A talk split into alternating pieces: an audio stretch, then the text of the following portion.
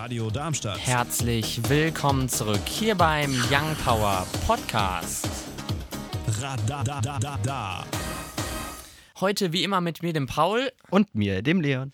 und ganz vielen coolen Themen, weil wir haben ja heute, wenn der Podcast online kommt, also am Samstag, wir nehmen das Ganze im Übrigen montags auf. Das bedeutet, es gibt nicht die aktuellsten Themen, denn Joachim Stark von Clubbers Paradise macht eine Außenübertragung und hat dafür vier Stunden, also auch unsere Sendezeit bekommen.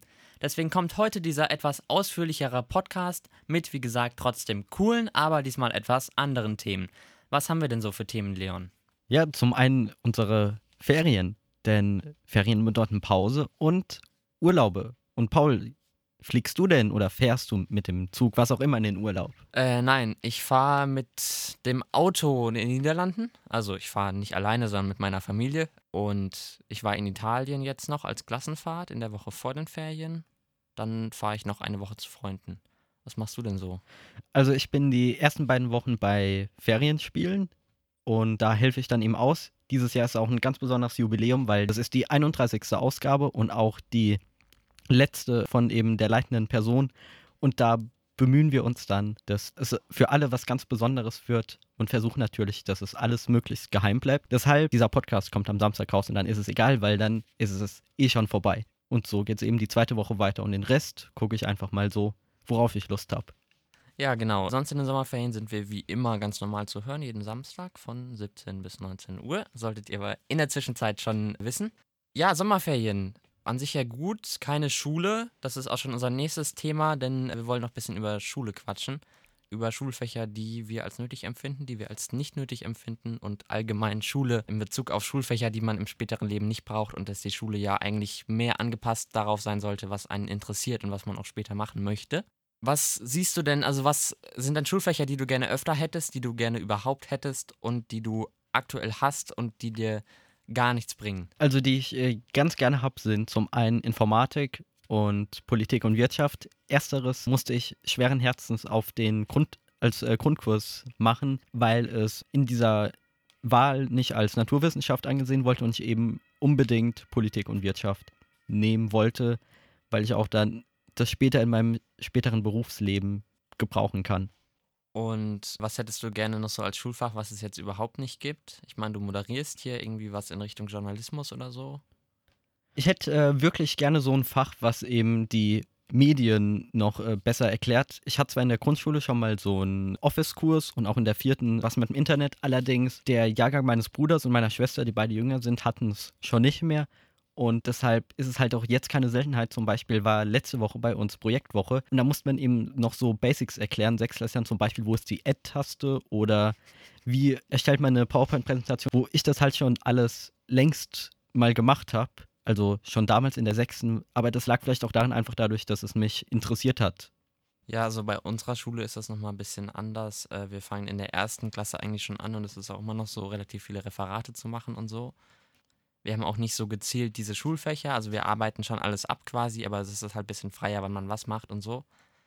Und es wird dann in Richtung Abschluss halt immer gezielter so in normale Schule.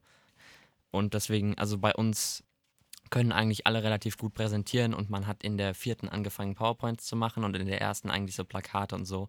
Also ja, ich denke, das ist auch ganz sinnvoll, weil also es gibt halt viele Sachen, die überhaupt nicht so passen. Bei uns jetzt nicht, deswegen ist es auch für mich ein bisschen schwierig so zu reden. Ich kann halt auch mal was anderes machen, so.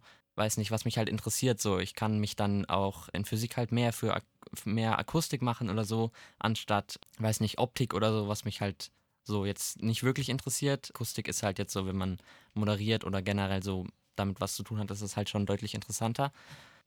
Ja, ansonsten halt aber so Sachen wie Journalismus oder so, ist halt, kommt halt gar nicht in der Schule vor. Und es gibt ja viele Sachen, die eigentlich wichtig sind. Und die Schule, was mich halt sehr nervt, ist überhaupt nicht daran orientiert, was das Kind oder der Jugendliche für Interessen hat. Und es ist halt so, dass es, ich weiß nicht, es gibt dann Fächer, die einen überhaupt nicht interessieren. Weiß nicht, Chemie oder so ist halt nicht so meins, ganz ehrlich. Es gibt zwar, also es sollte überall so ein Grundwissen geben, klar, macht auch Sinn, aber irgendwann so, weiß ich nicht, so manche Sachen, die machen halt einfach keinen Sinn, wenn man schon weiß, okay, ich möchte in die und die Richtung gehen.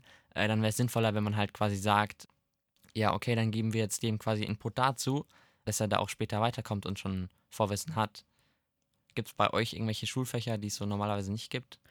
Also Al- Informatik habe ich gerade gehört. Genau, ähm, Informatik und dieses Jahr für die E-Phase, also der äh, 10. Jahrgang, gibt es noch das Fach SBO, also Studien- und Berufsorientierung. Und das ist eben da angelegt, dass man eben so Bewerbungen, wie man die schreibt, lernt, äh, wo man sich denn bewirbt.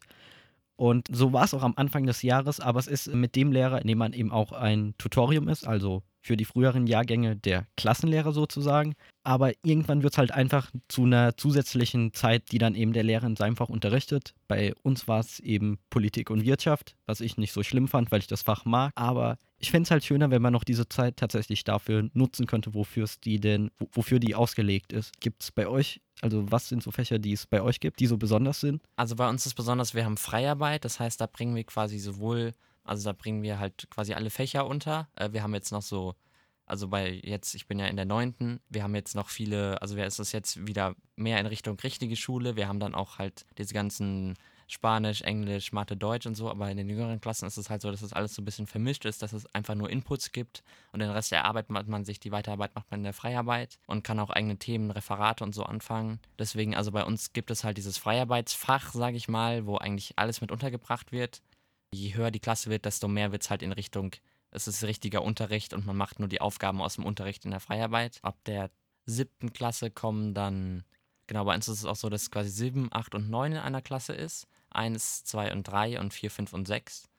Unsere Schule ist auch nicht so groß, wir haben 100 Schüler und Schülerinnen, bisschen mehr, 137 oder so, glaube ich. Das heißt, wir haben quasi von jeder, von der Primaria, also 1, 2 und dritte Klasse jeweils zwei, von der Sekundaria 4, 5 und 6 jeweils zwei, die Tertia 7, 8 und 9 ist eine.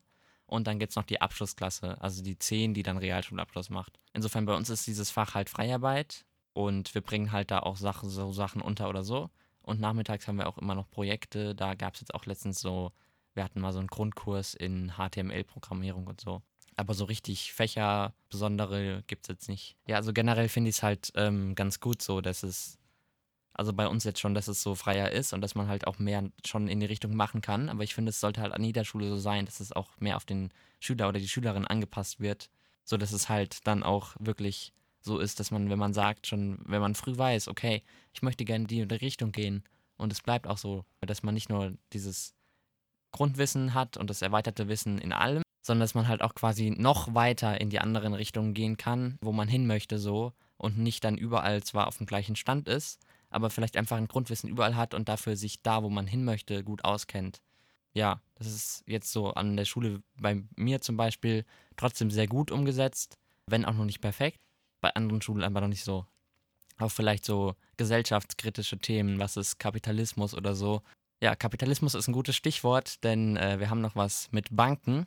Die Nassauische Sparkasse mit Sitz in Wiesbaden zählt zu den größten ihrer Art in Deutschland. Seit Beginn der Woche müssen Privatkunden mit einem Giro- oder Tagesgeldkonto mit einem Verwahrentgelt in Höhe von 0,4% rechnen. Bei der Untergrenze von 500.000 Euro sind das 2.000 Euro. Von den insgesamt mehreren hunderttausend Kontoinhabern seien nur wenige hundert betroffen. Diese werde man zu alternativen Geldanlagen beraten. Das Konzept möchte die Frankfurter Sparkasse übernehmen, denn Firmenkunden werden bereits für hohe Beträge zur Kasse gebeten. Die Banken sehen sich durch die Niedrigzinspolitik der Europäischen Zentralbank zu dem Schritt gezwungen. Seit fünf Jahren erhebt die EZB Kosten für das Verwahren von Geld. Dabei sind Milliardenbeträge zustande gekommen. Die Verbraucherzentrale Hessen bleibt skeptisch. Denn Gerichte entschieden bereits, dass bestehende Verträge nicht verändert werden dürfen. Das letzte Wort habe unter Umständen der Bundesgerichtshof. Also es geht darum, dass die Bank jetzt, die Sparkasse, Genau. Jetzt schon seit längerem Geld verlangt dafür, dass man Geld wo lagert. Zumindest die Nassauische. Also das ist ein Netz, die, äh, es ist eben ein Netz aus vielen Sparkassen und diese eine macht es schon. Und äh, jetzt will sich eben die in Frankfurt dem anschließen.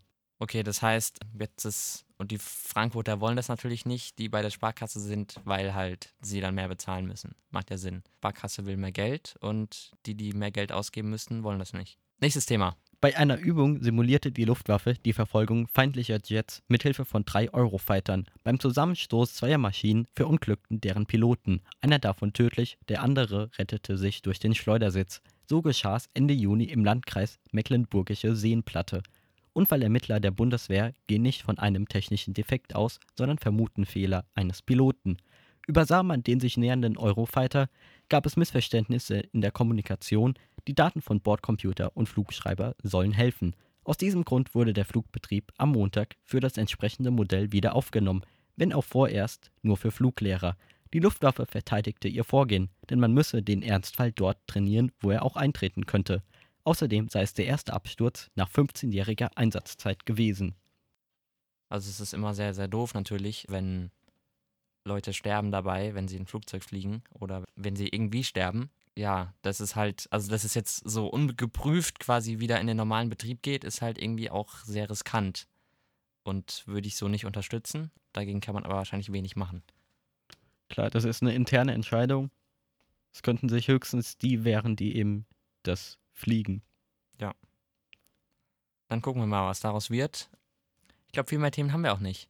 Falls ihr da als Zuhörer draußen noch weitere Themenvorschläge habt, dürft ihr uns gerne eine Mail schreiben an youngpower.radiodarmstadt.de oder uns auf Instagram oder Twitter markieren oder schreiben, wie auch immer, Youngpower Radar.